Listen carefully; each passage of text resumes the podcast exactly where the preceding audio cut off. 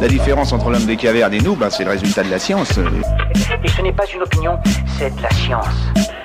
Notre monde n'est pas si moche. Comment le taux d'oxygène reste-t-il constant?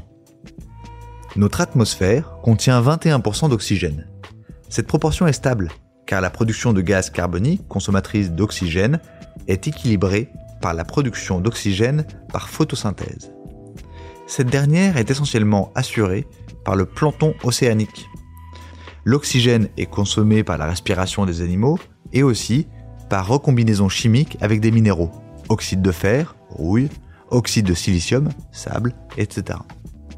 Toutefois, la teneur de l'air en oxygène a varié à long terme entre 15 et 35% ces derniers 600 millions d'années.